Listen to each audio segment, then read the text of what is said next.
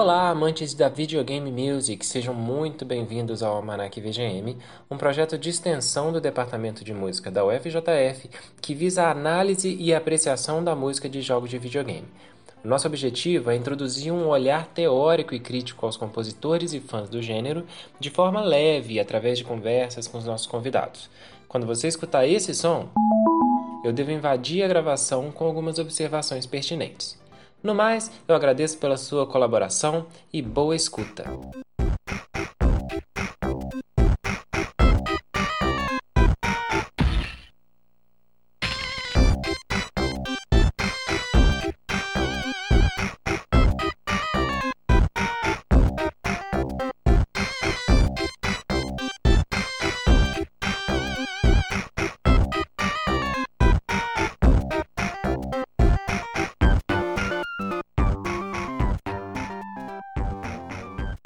E aí, tudo bem? Vocês que estão escutando o nosso podcast, esse é o primeiro episódio e é um projeto da UFJF, né? Que projeto de extensão, na verdade, foi um, uma proposta que eu fiz para a professora Marta e a gente acabou criando junto. E aqui a gente vai falar, escutar e discutir um pouquinho sobre música de videogame, que é um assunto que uma galera gosta e nem sempre é levado para esse lado de análise e de, de escuta, né?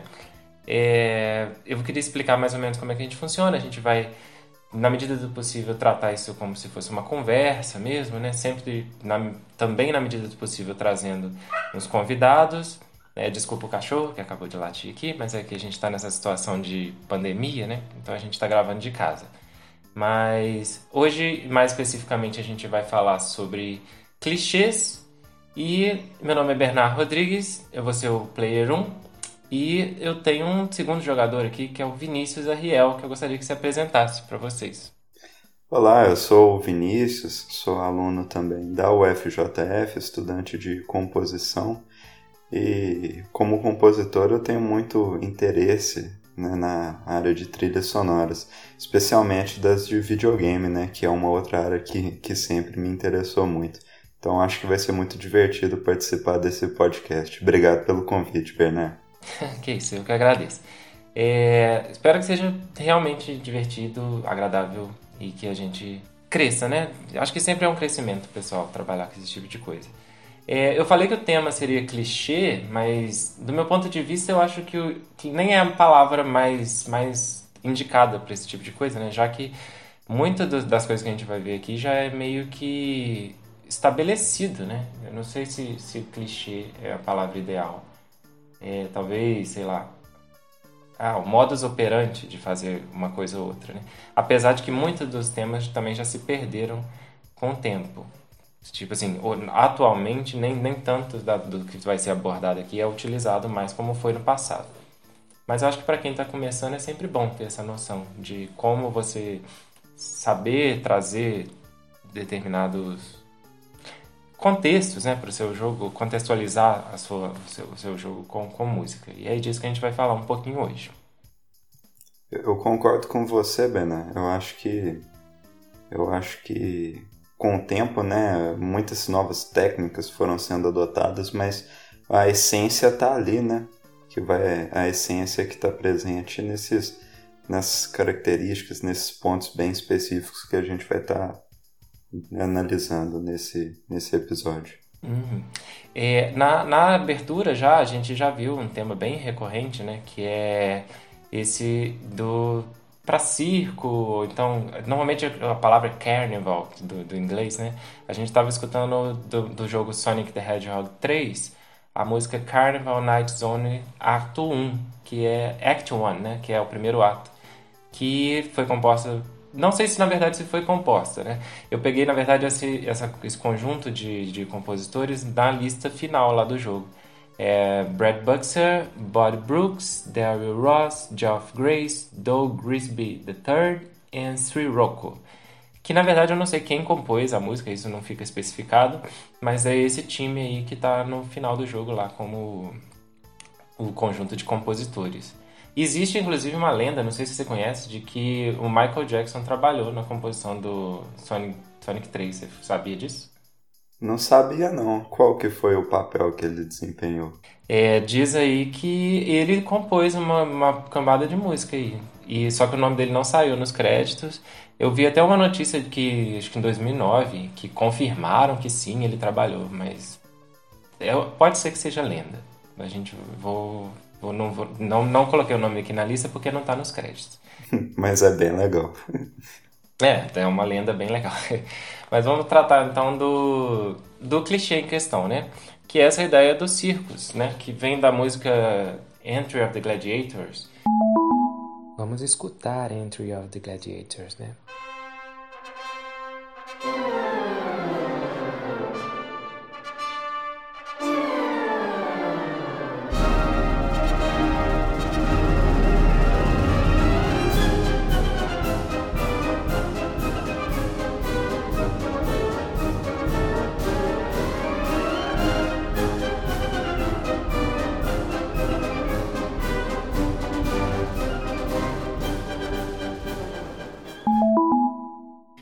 Essa coisa cromática, né? Do que é um clichê não só de, de jogo de videogame, né? Isso é visto em cinema. Muita gente escuta isso e já, já remete direto a circo e essas coisas. Né? Sim, é, esse clichê ele realmente tem esse caráter, né? E tem, um, tem uma outra característica nessa música que me chamou muita atenção. Eu acho que ela, assim, não, não é, é não é especificamente relacionada à ideia do circo, né? Mas de contextos, é, de ambientes assim divertidos, né? De entretenimento, que é, é, que é esse tratamento da harmonia, né? Que acontece de fazer o, o baixo o, o baixo descendo do primeiro grau para o quinto grau é, intercalando é, no contratempo né, o restante das vozes da harmonia. Tudo em staccato. Um pá, um pá, né? Exatamente, essa coisa assim, bem interessante, né? Eu acho que um pouco percussiva, que, que acaba é, ficando divertido de ouvir também, né? Quando o Vinícius menciona a palavra graus, ele se refere ao comportamento do baixo da música que visita a primeira e quinta altura de cada acorde tocado.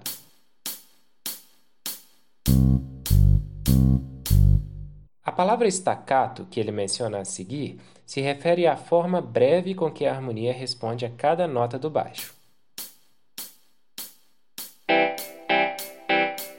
Quando eu menciono um pá, um pá, eu tento fazer uma referência à sonoridade resultante.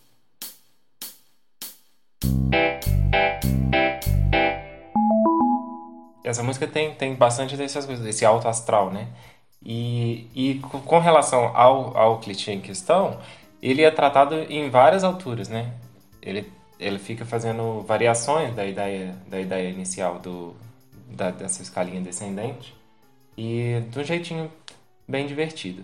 A seguir, a ideia seria tratar do modo dórico e como ele é utilizado no, na, em músicas de contexto medieval, essas coisas do passado aí. O modo dórico pode ser obtido através de uma escala menor natural.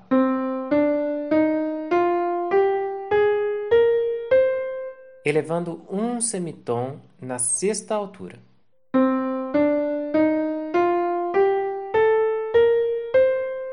Repare a sonoridade da escala menor natural.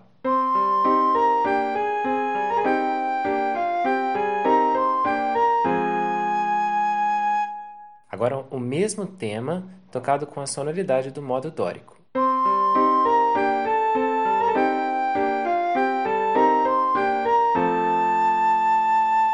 Bem mais épico. É, eu, a primeira, o primeiro tema que eu trouxe foi do Super Mario RPG, Beware the Forest Mushrooms, composto pela Yoko Shimomura, que é bem famosa aí no mundo da, das composições. E vamos escutar então Beware the Forest Mushrooms. Mushrooms.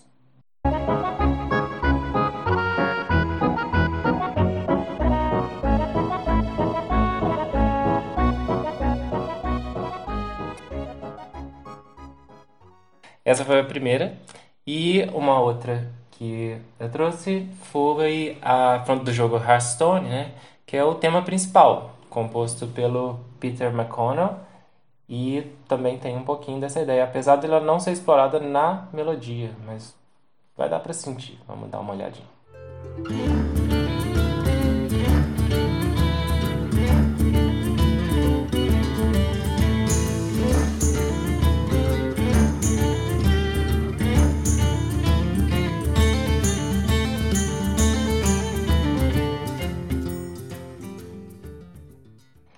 Então, conseguiu se sentir um pouquinho medieval? Ah, me senti em uma taverna bebendo com os amigos. é, é, essa segunda, principalmente, né? Ela traz bem essa ideia de, de taverna bem feliz, assim, da coisa. O, a primeira nem tanto, é mais, mais levinho. A não ser, pelo menos a minha opinião, né? Sobre o assunto. Sim, sim. E é bem legal a coisa do acorde do quarto grau maior mesmo, né? Ele essa progressão do 1 para o 4 é sempre certeira, né, quando você quer criar esse tipo de ambientação. Nesse ponto, eu vou falar algumas coisas que podem soar incoerentes. É, eu, quando a gente fala sobre o quarto grau e a forma como ele é diferente, é porque o que acontece? O, acorde, o quarto acorde da escala menor, natural, ele é um, um acorde menor. E no modo dórico, se a gente pegar a nota aqui do quarto grau e formar um conjunto de terças, né? E empilhar ela em terças, a gente vai chegar a um acorde maior. Então, é, quando eu falo sobre o quarto grau aumentado, que é uma coisa totalmente incoerente, na verdade eu estou falando sobre o quarto grau ser maior e não um acorde menor. Peço desculpas desde já. Uhum. É, como eu tinha falado, eu acabei dando um spoiler sem querer, a, a música do Hearthstone, ela não explora tanto melodicamente o, o sexto, sexto grau aumentado, né? Que é, o, que, é, que é a questão chave da, dessa escala. Mas na, na harmonia sempre tem esse acorde de quarto grau aumentado, que dá essa cara, esse tchan. Na, já, na, já na música da Yoko Shimomura, do Super Mario RPG, a melodia já explora mais esse, esse, esse, esse sexto grau. E, e aí, não sei se tem algo chave para se observar, mas só para demonstrar como que esse modo dórico pode ser utilizado para criar esse efeito medieval, né? E como que ele é tão certeiro, ele funciona. Claro que a instrumentação ajuda também, nos dois casos aí tem uma instrumentação que tem um caráter um pouco medieval também, mas o dórico por si só já ajuda bastante nesse sentido. É, a gente, você até falou da, da, questão do, da taberna, né? E aí, um tema que, que inclusive foi uma recomendação sua, que é do uso de alaúdes, né? Em, em contexto de taberna mesmo, né?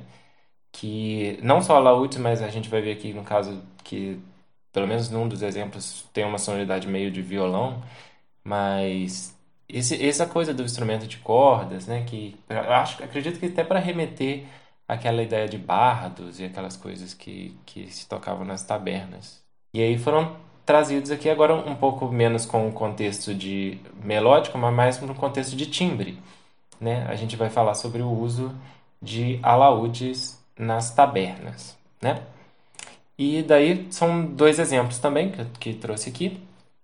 O primeiro do jogo The Elder Scrolls V, Skyrim, que é uma música chamada A Winter's Tale, do compositor Jeremy Soule.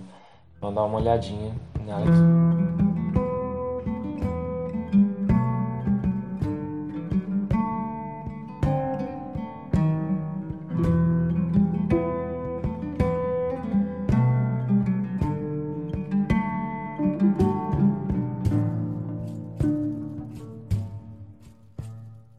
E a segunda que eu trouxe é do jogo Pillars of Eternity, The Lover Cried Out, do compositor Justin E. Bell.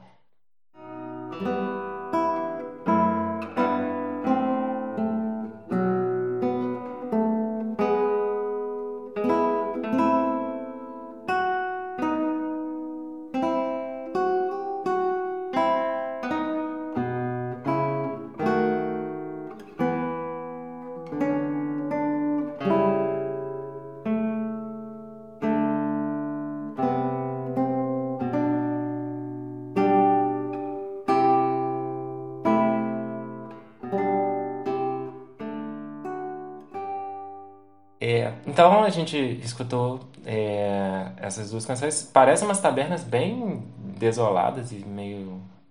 Não sei, eu senti um ar meio. Não vou. Tipo assim, comparada com as anteriores, né, que a gente escutou, um, um ar meio triste. Não sei. Você sentiu isso também ou é uma impressão minha? É, de certa forma elas tiveram um caráter um pouco mais sombrio, né?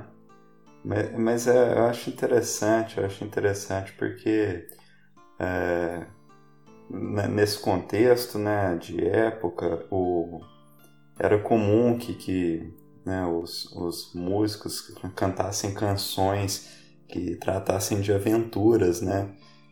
Que, que por sua vez podiam ter temáticas diversas, podiam estar contando uma grande história heróica, ou né, talvez uma história um pouco mais divertida, ou não, né? Em algum caso, talvez até algo como um grande sofrimento por um amor, algo do tipo. Então, acho interessante ver essa, essa variedade de caráter né, nas músicas. E comentando um pouco também sobre uh, os instrumentos, né? Acho muito legal o uso do, da percussão na música do, do Elder Scrolls 5, Skyrim, porque ele explora também instrumentos de percussão um pouco mais simples, né? Característicos da, da época mesmo, né? De algumas centenas de anos atrás. São tambores um pouco mais simples, né? Uma espécie de, de pandeiro, né? Algo assim, ó. talvez um parente distante do pandeiro, né? Já na, já na segunda música é mais o, o as cordas solo mesmo, né? Que as cordas não, a corda, que no caso parecia um violão, né? Não sei bem. É, Você chegou... me pareceu bem um violão mesmo, né? Mas de qualquer forma, é, a gente percebe a intenção, né? Tabernas soturnas, então, trouxemos aqui. E agora, é, seguindo para o tema posterior, que é o uso de steel drums na, em praias. Aliás, esse nome Steel Drums, a gente precisa achar uma tradução. Eu não consegui pensar. É tambores de metal? É... Não sei, você conhece esse instrumento em português? Não. É, Poxa, eu não, coisa. Eu realmente não, não sei o nome em português, engraçado. Mas sei lá, vamos deixar esse nome Steel Drums, que são, são tambores de metal. vamos pensar assim. E aí eu trouxe três exemplos. Dois deles de, um, de mais ou menos o mesmo jogo e, e um terceiro diferente. É, como que esse tipo de instrumentação remete a ambientes de praia e essas coisas. É, o primeiro exemplo é do Mario Kart 64, da, do cenário Koopa Troopa Beach, composto pelo Kenta Nagata.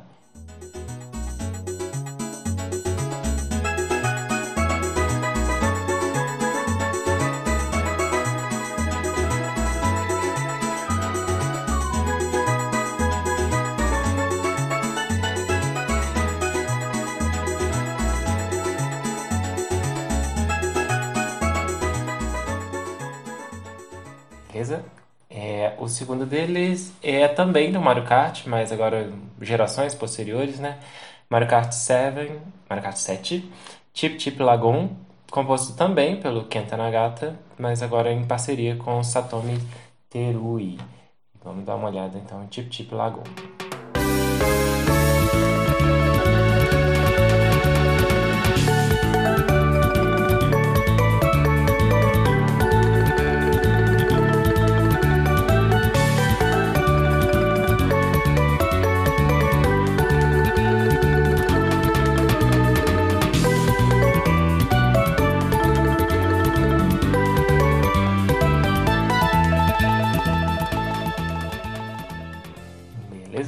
Terceiro, primeira vez que a gente traz três exemplos no, no episódio, que é do Super Adventure Island 2, é o tema Overworld, que é o tema do mapinha lá do jogo.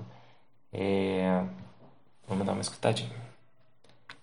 Aliás, antes de escutar, é, eu tenho que ressaltar o nome do compositor, que é Yuzo Koshiro, também é um dos bem famosos aí do, entre os japoneses da composição para jogos.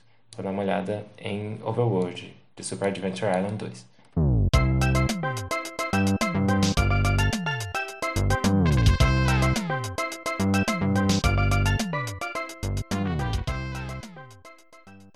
É, eu, particularmente, tenho uma impressão de que esse, essa, essa coisa de praia não remete nem um pouco a uma praia do Brasil.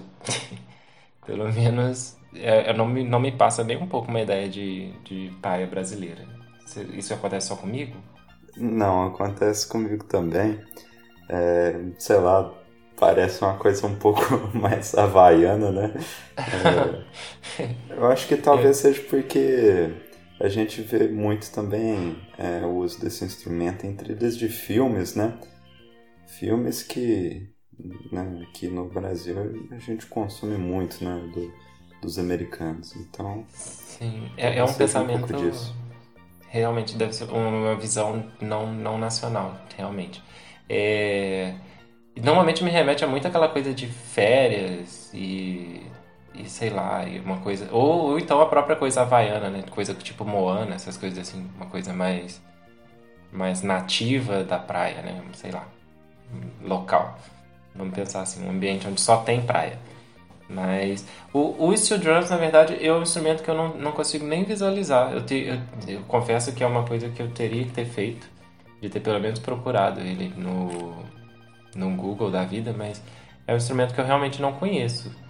Eu não sei como é que é a aparência dele. Eu poderia fazer isso agora, inclusive aqui. Você conhece esse instrumento? Eu acho uma boa, vamos fazer isso. É... eu...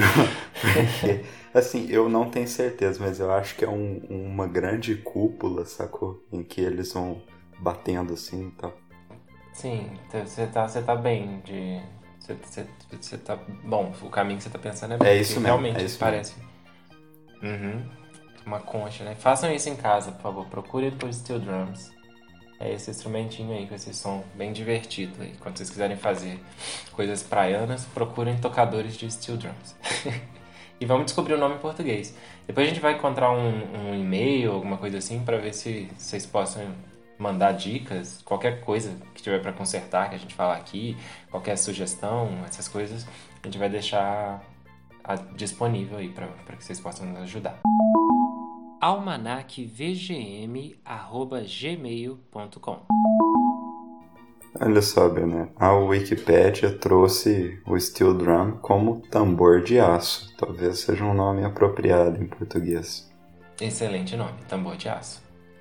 Beleza, então crescemos aqui. Nesse podcast também é conhecimento, inclusive, para os podcasters. é, Seguindo, então, a gente vai para um tema que é muito recorrente. Esse, por acaso, é um tema que eu meio que já espero quando, quando eu vou visitar esse tipo de cenário nos jogos, que é o uso de teremins para remeter a temas de fantasmas. Isso é muito. Minha cabeça meio que já espera por isso. Mas vamos dar uma olhada em dois exemplos aqui. O primeiro dele, do Luigi's Mansion, a gente vai pegar o tema principal do jogo, é, composto pelo, pelo ou pela, não sei se é homem ou mulher, Kazumi Totaka. Acredito que seja uma menina. Depois eu vou pesquisar isso também. é um homem, na verdade. Foi mal, Totaka-san. É... E a gente vai ter, nesse, nesse caso aqui, a participação especial do personagem principal do jogo cantando, que é o Luigi, fazendo uma, um belo solo aí de voz junto com o Teremin. Vamos dar uma olhadinha.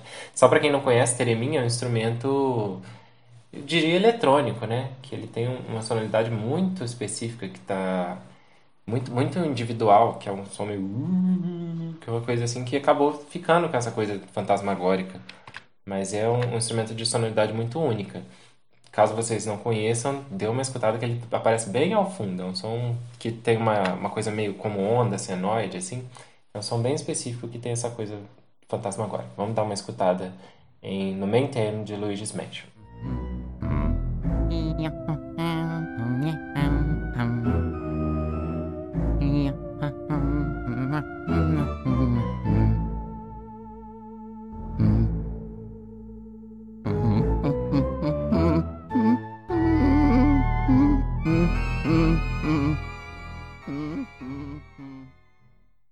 Belíssimo solo, né? Dando prosseguimento, a gente tem um jogo chamado Grabbed by the Ghoulies. A música é Zombie Battle, que é composta, foi composta pelo Grant Kirk, Kirkhope. Acredito que seja assim a pronúncia. É, o jogo é para Xbox e é mais um dos que eu não joguei, mas vamos dar uma olhadinha que ela tem um uso de Teremin bem legal.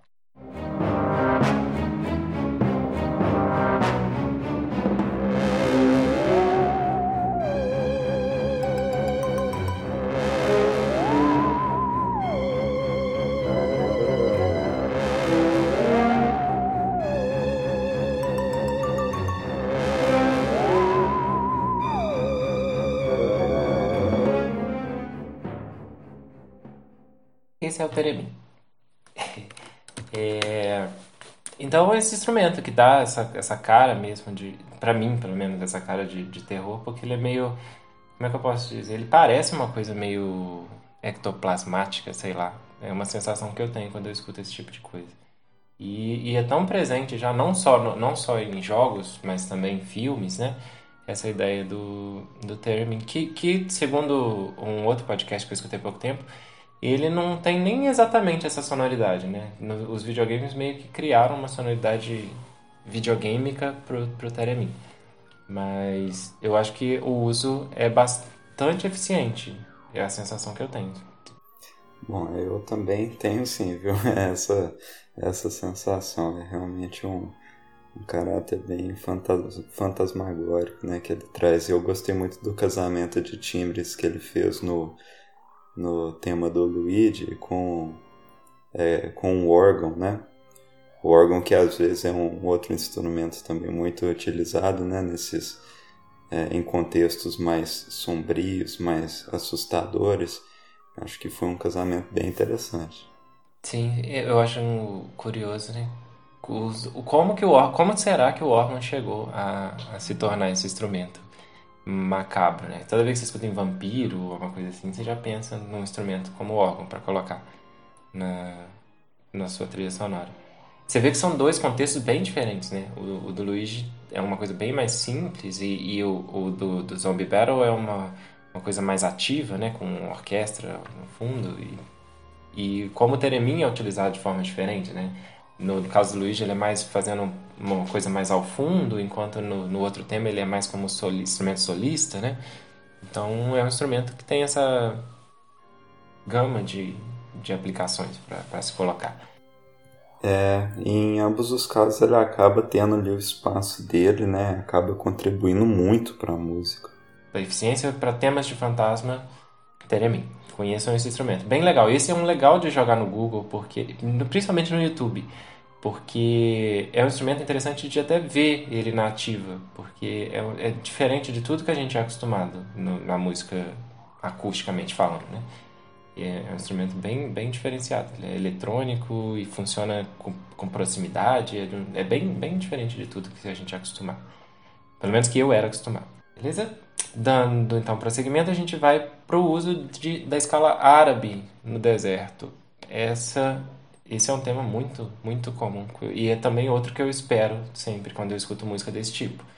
Falou em deserto, eu já estou esperando uma escala árabe em algum lugar ali. A escala árabe possui forma maior e menor. A forma maior pode ser obtida através da própria escala maior.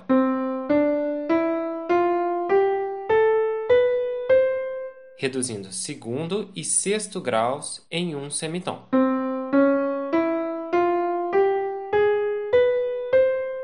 Forma menor pode ser obtida através de uma escala menor harmônica.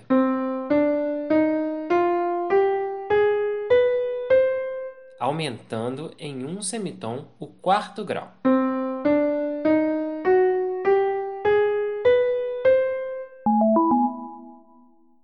aqui três músicas para a gente exemplificar esse tipo de coisa. Uma delas é do jogo Scooby-Doo and the Cyber Chase, tema chamado Egypt, composto pelo Louis Febre. Febre, não sei como se pronuncia o sobrenome dele. Vamos dar uma escutada em Egypt.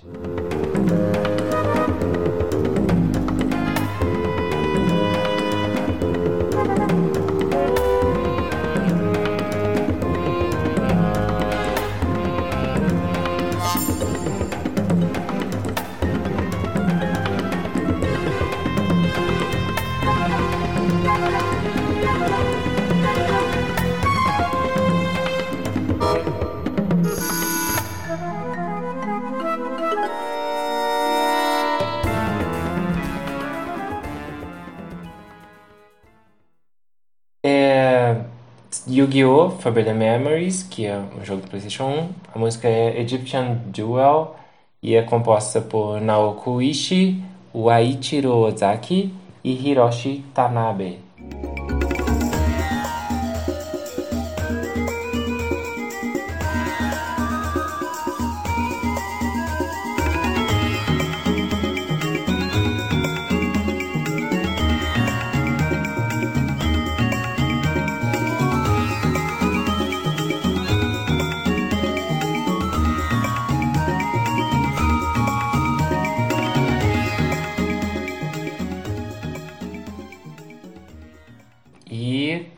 Mais uma vez, mais um tema do Super Adventure Island 2 que eu não pude deixar de fora porque esse aqui é muito desértico, que é Sala Sala Island, composto também por Yuzo Koshiro.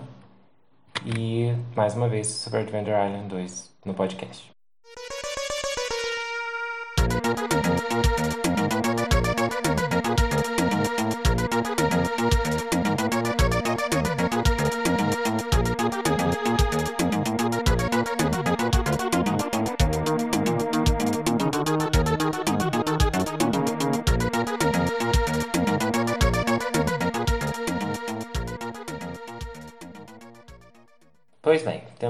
Agora três músicas para discutir. É, no caso da, da primeira e da última, da, da, do Scooby-Doo e da Super Adventure Island, é um, parece uma aplicação meio moderna, assim, meio, tem um pouquinho de Ocidente um pouquinho de Oriente, né? Eu, eu, pelo menos foi o que meu ouvido sentiu, que parece que tem uma visitação do, de uma coisa que ora tá meio lá pro lado ocidental árabe, oriental árabe, e ora tá uma coisa meio meio para cá. Você sentiu isso também ou foi uma impressão só minha? Bom, é, eu concordo, Bernard, que, que as músicas tenham esse, esse, um pouco dessa mistura, né, de um caráter um pouco oriental com, com ocidental. E tendo jogado o Scooby-Doo do PlayStation, do PlayStation 1, eu, eu, eu, sinto ainda mais isso, né? Pelo fato de, pelo fato de que o jogo tem esse contexto é, digital, né? De casamento entre é, essas duas estéticas, né? Tecnológica e, e de ambiente. O, o nome do jogo é Scooby-Doo Cyber Chase, né? E no, no jogo o objetivo é encontrar o vilão através de através de mundos virtuais, né? Diferentes mundos que, que vão, sei lá, desde um parque de diversões, é, é né? Até volta aí o, a coisa da música circense, né? E tudo mais. Eu acho que, acho que o tema do, do parque de diversões é, tem um pouco aquela pegada também, né? E até o, o Egito, né? Até uh, cenários de, de neve também. Então tem essa coisa assim do digital, né, do virtual, casando com, com estéticas mais únicas de determinadas regiões, mais tradicionais, entende? Uhum. Sim, entendi. É, no caso dos, dos três, eu, eu joguei os outros dois, né? em contrapartida. O, o Yu-Gi-Oh! Nesse, nesse cenário egípcio, ele é totalmente egípcio. Por isso que eu acho que dos três é que mais soa Egito mesmo, porque de fato é uma coisa ali que tá Eu também lá, acho. Lá no Egito. E o último caso é um joguinho, o Super Adventure Island, eu não sei se você chegou a conhecer, mas é um, é um joguinho onde o cara está visitando um monte de ilhas onde cada uma tem uma estética totalmente diferente da outra. Deve ser parecido com a ideia do Scooby-Doo, né? Ora ele tá numa ilha de gelo, que é onde tá tudo congelado, na outra é vulcânica, onde tá tudo pegando fogo, depois ele tá no deserto, depois ele tá... Então, acho que para tentar localizar o, o jogador, tem essa exploração musical de que tem, sem sair do, da ideia principal, acaba, que é o caso de, tipo, como, como, como você falou, que tem um pouquinho de Ocidente, um pouquinho de Oriente, porque tem um, um, um, um núcleo ali da história que é ocidental. E aí, cada hora que visita esses outros lugares, traz um pouquinho do contexto, da, localiza, né? Inclusive, até um colega meu, quando tava. que foi uma indicação de um amigo meu, inclusive, colocar essa música aqui. É, ele falou que esse jogo tem exemplos para todos os clichês, porque é um joguinho que simples, né? É bem básico, é um joguinho muito simples, do Super Nintendo ainda. E ele fica fazendo essas visitações. O, o cenário de gelo é extremamente gelo, o cenário de fogo é extremamente fogo. São músicas muito assim que loca, localizadas, né? E é, e é, legal isso. Eu acho que quando a gente está tá fazendo uma composição, a gente deve buscar localizar, né? Para para não a pessoa que estiver jogando se sentir inserida visualmente, mas também sonoramente, né? Então, esses tipos de clichês, apesar da, da palavra clichê, eles têm um, um, uma função musical, né? Que, que nesse caso do Egito, apesar do, de todo o, o, o, clichê, ele, ele é muito eficiente. Quando você escuta esse tipo de escala, sem visualizar, você sem visualizar, sem visualmente estar tá vendo o jogo, você consegue entender o, o contexto musicalmente. Isso é bem legal. Ok? É, então, dando prosseguimento, a gente vai seguir com essa ideia de localização com o uso de escala pentatônica em cenários que remetem. Eu coloquei aqui como China, mas não é exatamente só a China. É uma coisa mais oriental, lá do extremo oriente, né? Então, Japão, China, essas coisas. O uso de escalas pentatônicas, né? Uma escala pentatônica possui forma maior e menor. Uma forma de construção da escala maior pentatônica é feita através da própria escala maior.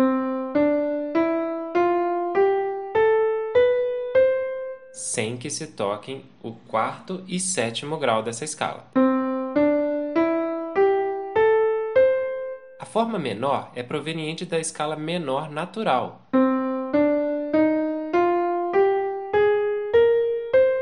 Sem que se toque o segundo e sexto grau dessa escala.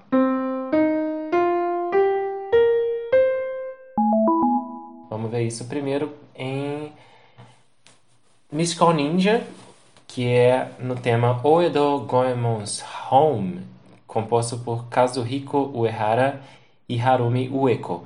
É, só para contextualizar, Goemon é o personagem principal. Então esse é o tema da casa do personagem principal, né? Ou a cidade onde mora o personagem principal. Vamos dar uma olhada na música de Oedo.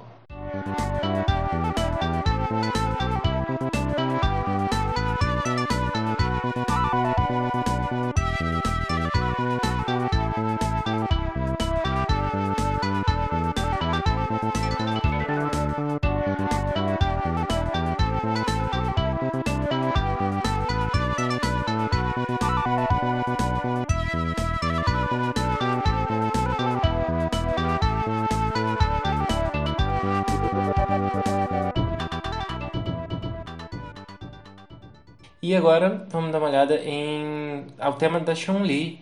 No, eu peguei Street Fighter V, esse tema é recorrente em todos os Street Fighters desde o 2, mas eu peguei a versão do Street Fighter V que é a mais recente, né? É, a música foi composta pela Yoko Shimomura e aqui no caso é um arranjo do Keiki Kobayashi, que é a versão mais recente desse tema, que é o tema da Chun-Li, que é, é uma personagem chinesa, né? E aqui é muito bem explorado pela Shimomura. Vamos dar uma olhada. Thank you.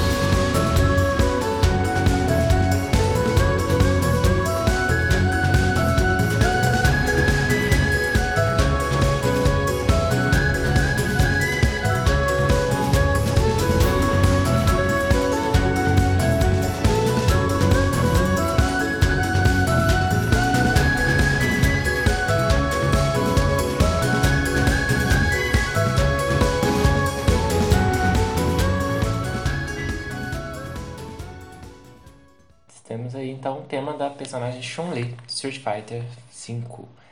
É, vale ressaltar que, tanto no caso da escala árabe, quanto nesse caso aqui da pentatônica, é, o, também existe o uso dos timbres, né? Você vê que tanto no, nos dois temas aqui foi utilizado timbres bastante orientais.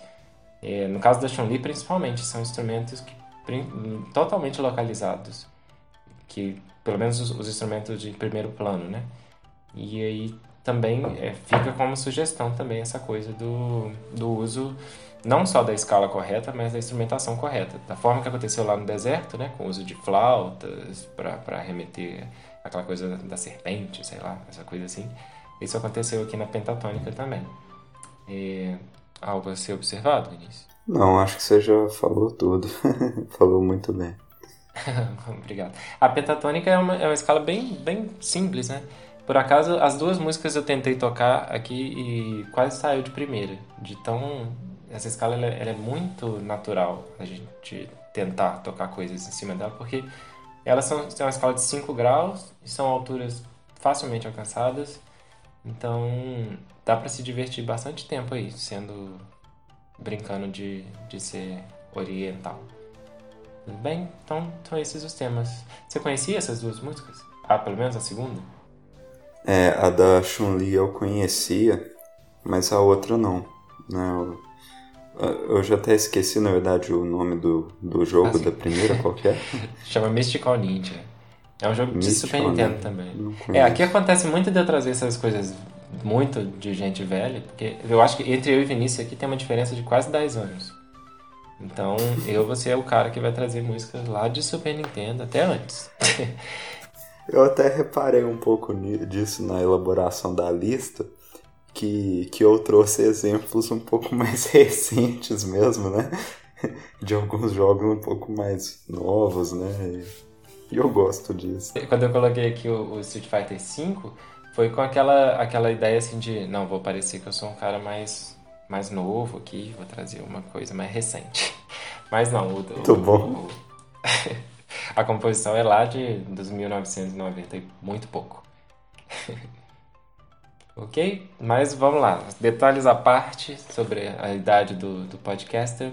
Vamos para o tema seguinte.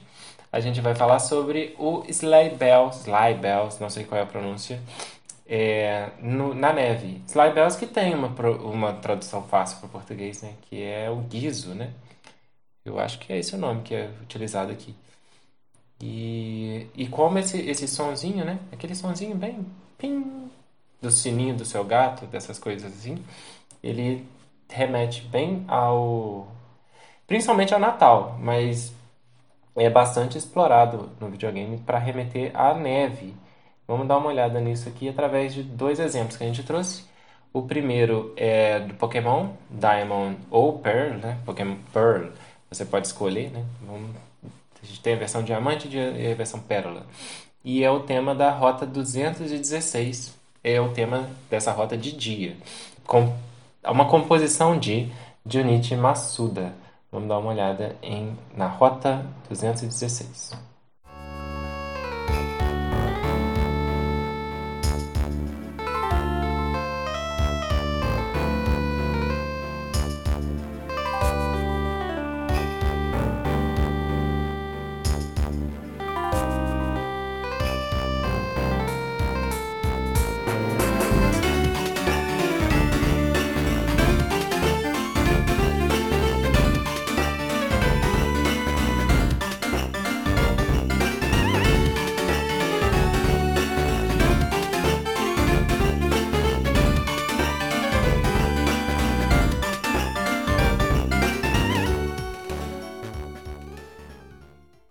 Legal transformada que a música dá, né? Tem uma coisa, vira quase um jazz. Demais, demais. e eu deixei até rolar mais um pouquinho, porque o Sleigh Bells ficou lá no fundo, né? Fazendo uma, uma ideia de quase um pandeirinho, ficou bem legal. No princípio ele tava um pouco mais pontual, né? Uhum. E depois ele já fica mais presente, fazendo uma levada, né? Um ritmo. Sim, ficou bem legal a aplicação. É, o segundo exemplo que eu trouxe é a Snowman, do Earthbound que, é a composição do Keiichi Suzuki e Hirokazu Tanaka. Essa música, eu tenho um amor muito grande por ela. Não sei, ela mexe comigo. Mas vamos dar uma olhada então na Snowman.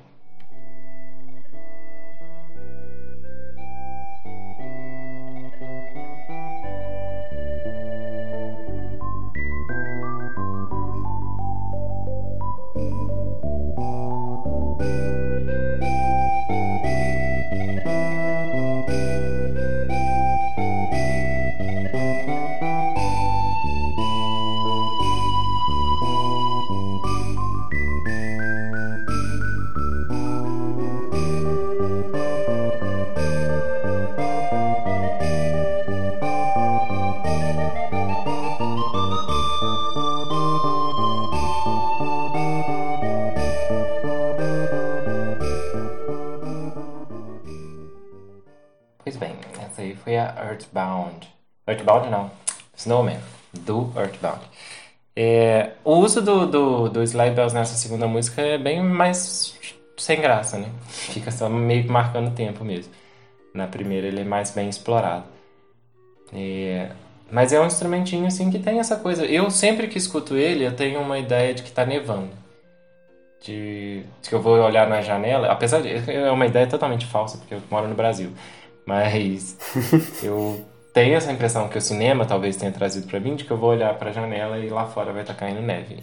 É um instrumentinho assim que bo, né, tipo assim, pequeno, né, mas que faz toda essa causa todo esse efeito em cima de mim. Não, eu concordo com você. Eu acho que acho que é um timbre assim realmente muito característico, né? Talvez porque ele possa vir a ser associado também à própria figura do, do Papai Noel, né? que, que... Tem aquela coisa do, da, do carrinho dele, né? Como é que é do trenó, trenó, né? Que, trenó. que tem as, as renas e os guizos que fazem aquele som. E isso tudo, né? No hemisfério norte está presente mais no, no período do inverno, né? Que é quando neva. Talvez seja esse o motivo de toda essa associação. Sim. É, eu puxei o saco da Snowman, mas essa versão é a versão original, a primeira de todas, né? Ela, é, ela é bem simplesinha. Existem outras versões mais modernas dessa música. Até que utilizada em jogos que nem o Smash Bros., esses jogos mais recentes. Onde ela cresceu muito. Você vê que é uma música que tem, melodicamente tem muito potencial ali. E a do, a do Pokémon nem se fala. Um jazz muito doido, muito maneiro. Não sei se eu tô falando jazz, mas é porque a música virou uhum. uma outra coisa ali no meio. Foi um, no susto, ah, foi tão legal. A, a trilha sonora desse Pokémon, do Pokémon Diamond e Pearl, é um negócio fenomenal. Pra mim é a melhor da franquia. Ela é muito rica, assim, muito. Tem umas, uns temas mais jazzísticos também. E bem modernos, né? Eu gostei do, de uma coisa que você falou, né? Que tem essa diferença né, no, no uso do, do instrumento nessas duas músicas e eu fiquei pensando aqui que é, elas podem até parecer né, é, ser de algum, algum momento ou de uma época é, próxima, né? Por causa da, do, do caráter mesmo, né? Da, da, do, do uso dos instrumentos, do arranjo.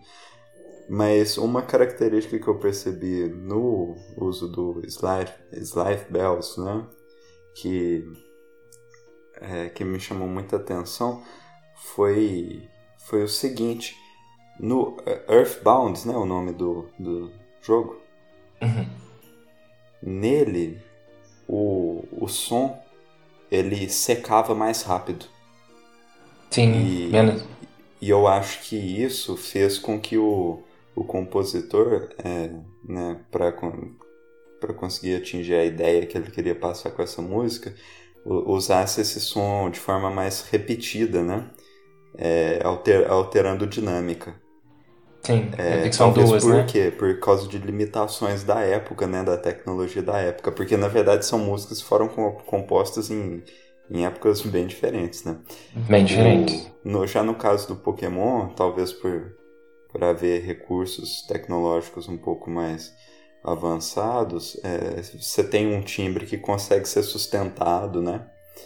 Então vai, vai ter uma, uma possibilidade maior assim de trabalhar diferentes estéticas, né? Uhum. É, o Diamond Pearl ele é para Advance? O, ele é para o Nintendo DS. DS. Hum, então não, já tá bem adiantado. Ali, ali os arranjos já era. Não era mais o videogame tocando, né? Era uma coisa que era feita. Acredito que já dava para colocar uma faixa MP3, alguma coisa assim ali dentro. Então dá para explorar bem mais. Bem legal, muito bem observado. É, então, para a parte final, a gente deixou aqui o, as músicas mais ativas, né? Que são os temas de batalhas. E aí, um pouquinho de um, de um, de um clichê, de, uma, de um uso muito comum para batalha, que é o uso de compassos, compassos não, divisões rítmicas, que a gente chama de 3-3-2, que é aquele, aquela coisa meio tá, tá, tá, tá, né? Essa coisa assim. É, e para isso a gente trouxe três, três exemplos. O primeiro, por acaso, do Pokémon também, uma versão um pouco anterior, Ruby, Sapphire e Emerald, que é a Wild, Wild Pokémon Battle, que é a batalha para Pokémon selvagem, né? O compositor é o mesmo, Junichi Masuda, e vamos dar uma olhada, vamos tentar sentir esse 332, né? Vamos dar uma conferida no primeiro tempo.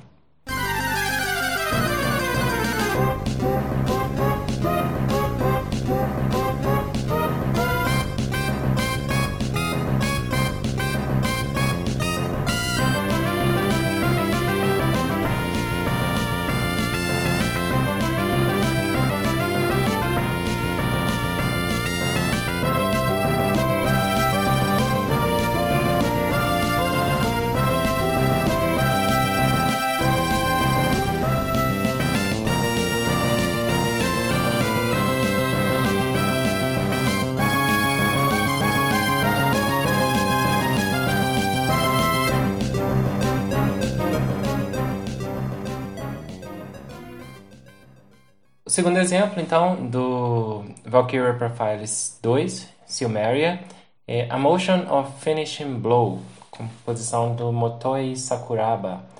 Vamos dar uma olhada.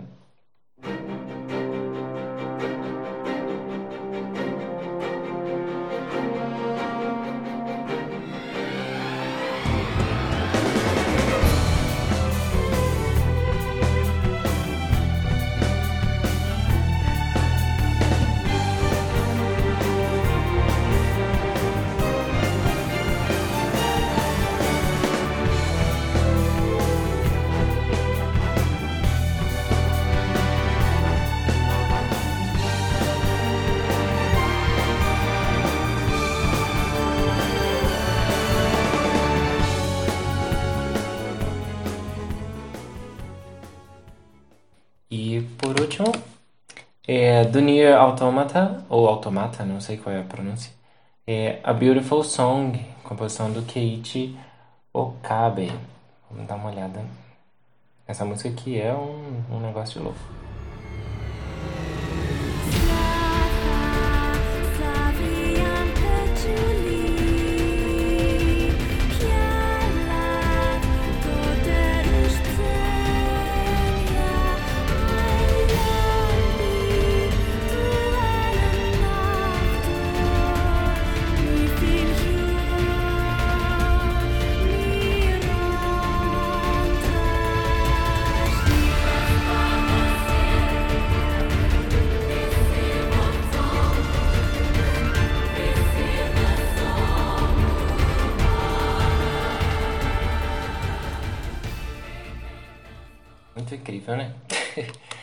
Vontade de ter uma orquestra de uhum. estimação. Eu adoro essa música. Meu Deus. Dá vontade de, de seguir ouvindo ela até, até amanhã.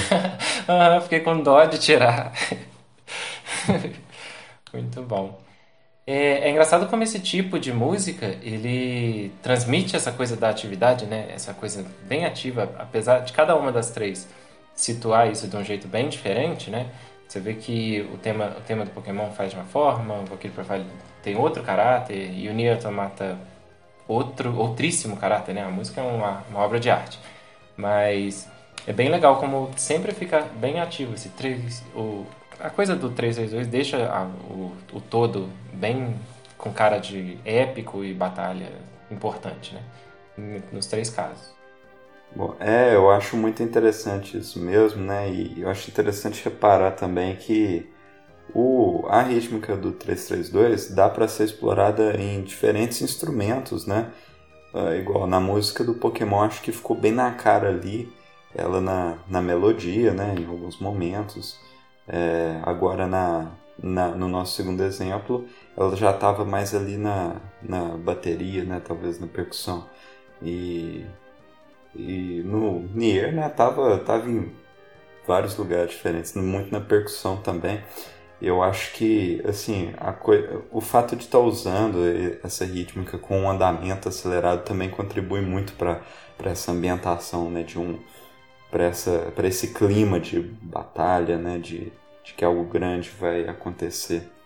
eu tinha até comentado, pensado, na verdade, é, como no Nier a voz, ela tá, tipo assim, num espaço totalmente distinto de tudo que tá acontecendo, né? Tá, tá, tá sendo cantado assim, com, como, como se fossem camadas, né? E, e o conjunto todo dá essa, essa coisa épica, dá esse resultado tão, tão, tão legal. No Valkyrie Profile também isso é explorado um pouquinho. E como você falou, no Pokémon tem aquela coisa ali que não dá para não perceber o 332, né? Que ele tá na sua cara mesmo. Então, para finalizar, eu trouxe um outro ritmo que, ao meu ver, é uma espécie de derivado do 332, né? que seria o 333322. vamos, vamos tentar desenhar isso aqui mais ou menos. Seria algo tipo tá, tá, tá, tá, tá, tá, tá, tá, tá, tá, tá, tá. Algo assim, né? Que é um também tem um pouquinho dessa também traz esse, esse clima de batalha e de funciona bem para jogos, né? Vamos trazer então dois exemplos. O primeiro é do Chrono Trigger. Chrono Trigger ou Chrono Trigger? Sempre e eu sempre falo Chrono, Chrono Trigger mesmo. Ah. Trigger. Acho tá, que tá. Eu gosto mais de Trigger. Tá tudo certo, não tem problema não. é, Chrono Trigger, então, o tema do Lavos, que, spoiler, é o último mestre do jogo. É, composição do Yasunori Mitsuda. Vamos dar uma olhada então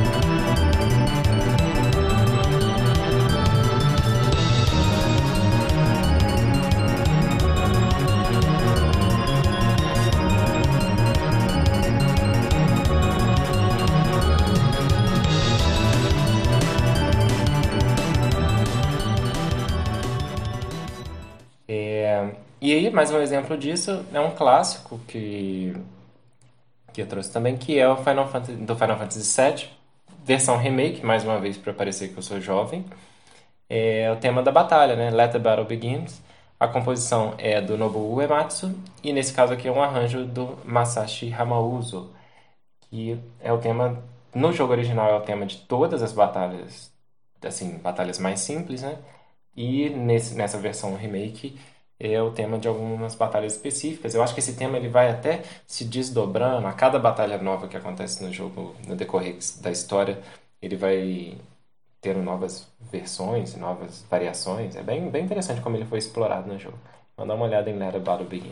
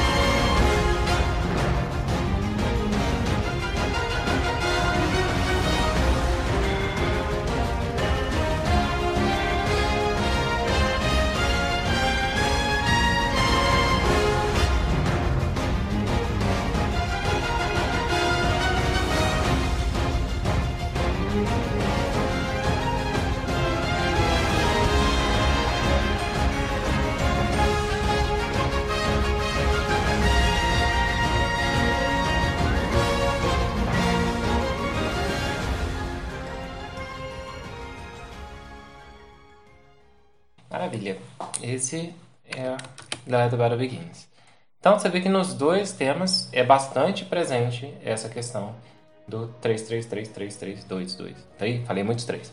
333322, que é o tá, tá, tá, tá, tá, tá. Nas duas músicas isso é marcado pelo ritmo, né? Na, acho que na do Final Fantasy é, quase todo mundo, tanto a melodia quanto o ritmo, explora essa parte. Na do Chrono Trigger é mais a parte percussiva e, e a, tem uma construção ali musical acontecendo. É sim, é, eu achei muito interessante é, é, é isso do, do, do, tema do Final Fantasy, né, que ele colocou praticamente tudo mesmo, né, fazendo essa essa rítmica, né? Essa variação do 332. E nossa, ficou incrível, hein? Eu não tinha ouvido não. É, essa Ah, não. O original você conhecia. do, essa do remake, né? Eu conhecia a, a original lá de 1900 e alguma coisa, né? 97. 97. 97. E nossa, ficou lindo, lindo. Não, bem legal. E a instrumentação, né, maravilhosa também, ficou muito bom. É uma, provavelmente é uma orquestra de verdade tocando ali. Pelo, pelo, a Square tem muito dinheiro pra isso. Mas aí fi- ficou muito legal a escolha dos timbres, tudo. Queria eu ter que tivesse uma versão do Chrono Trigger mais recente, um remake também pra gente escutar a quantidade de música É, maravilhosa que tem seria naquele jogo. mesmo. Já passou da hora, hein, Square? Bem, então você vê que é uma forma diferenciada, né, de, de explorar a mesma temática, né, e de, de novo forma de distribuição de ritmo, né, diferente para explorar a mesma ideia. De, a gente teria esse exemplo também no, no tema do Final Fantasy X que eu podia ter trazido. A batalha do Final Fantasy X também é 3, 3, 3, 3, 3, 2, 2, sei lá. Mas acabou que ficou fora da lista. Inclusive, o, o pessoal que está escutando, qualquer sugestão que tiver, vou ver se o próximo episódio a gente abre falando sobre sugestões que chegaram desse episódio, qualquer coisa assim. Tudo que a gente ouvir é, é muito bem-vindo, tá? É, então, eu queria agradecer muito pela, pela presença do Vinícius aqui no, no dia E de eu hoje. que, Dizer que foi muito eu legal. que agradeço aí o convite, foi um, prazer enorme, achei muito divertido. Sim, é, eu- a gente está na construção ainda da da uma ideia, mas eu tenho certeza que cada dia mais vai ficar uma coisa mais concreta e mais divertida. E, tipo assim, você veio, você aceitou o convite, assim, às cegas, né? Porque a gente não, não tinha um formato, não tinha nada. E, e funcionou, isso que é o mais legal de tudo. Então, eu só tenho mesmo a agradecer, agradecer. Espero que tenham mais oportunidades da gente se encontrar de novo. E espero que, que o pessoal que escutou em casa também tenha curtido, curtido muito o episódio. Se você tiver alguma consideração final para fazer, Vinícius, fica à vontade, tá? É, eu, eu espero que o pessoal goste também, né? Eu acho que é um trabalho bem interessante, né? Especialmente por especialmente porque aqui no Brasil a gente não tem muito esse tipo de conteúdo, né? Eu eu consumo mais esse conteúdo é, através de canais do YouTube, né? Só que são canais de de pessoas de outros países, né? Então eu acho bem interessante trazer, tentar começar a trazer mais isso para o Brasil. Eu, eu acho que foi uma ideia muito boa que você teve, Bernardo. E para mim vai estar sendo sempre um prazer enorme vir conversar com você. É Isso, espero mesmo que sejam muitas as oportunidades. Você que chegou até o final do podcast, eu queria dizer muito obrigado. Dizer que nosso e-mail está à disposição almanacvgm.gmail.com. Lá você pode enviar dúvidas, críticas, sugestões e o que quer que te dê vontade de mandar. Bem, no mais é só isso. Eu gostaria de dizer que eu estou muito agradecido e dizer que nós vamos continuar produzindo. E no mais é só. Até mais.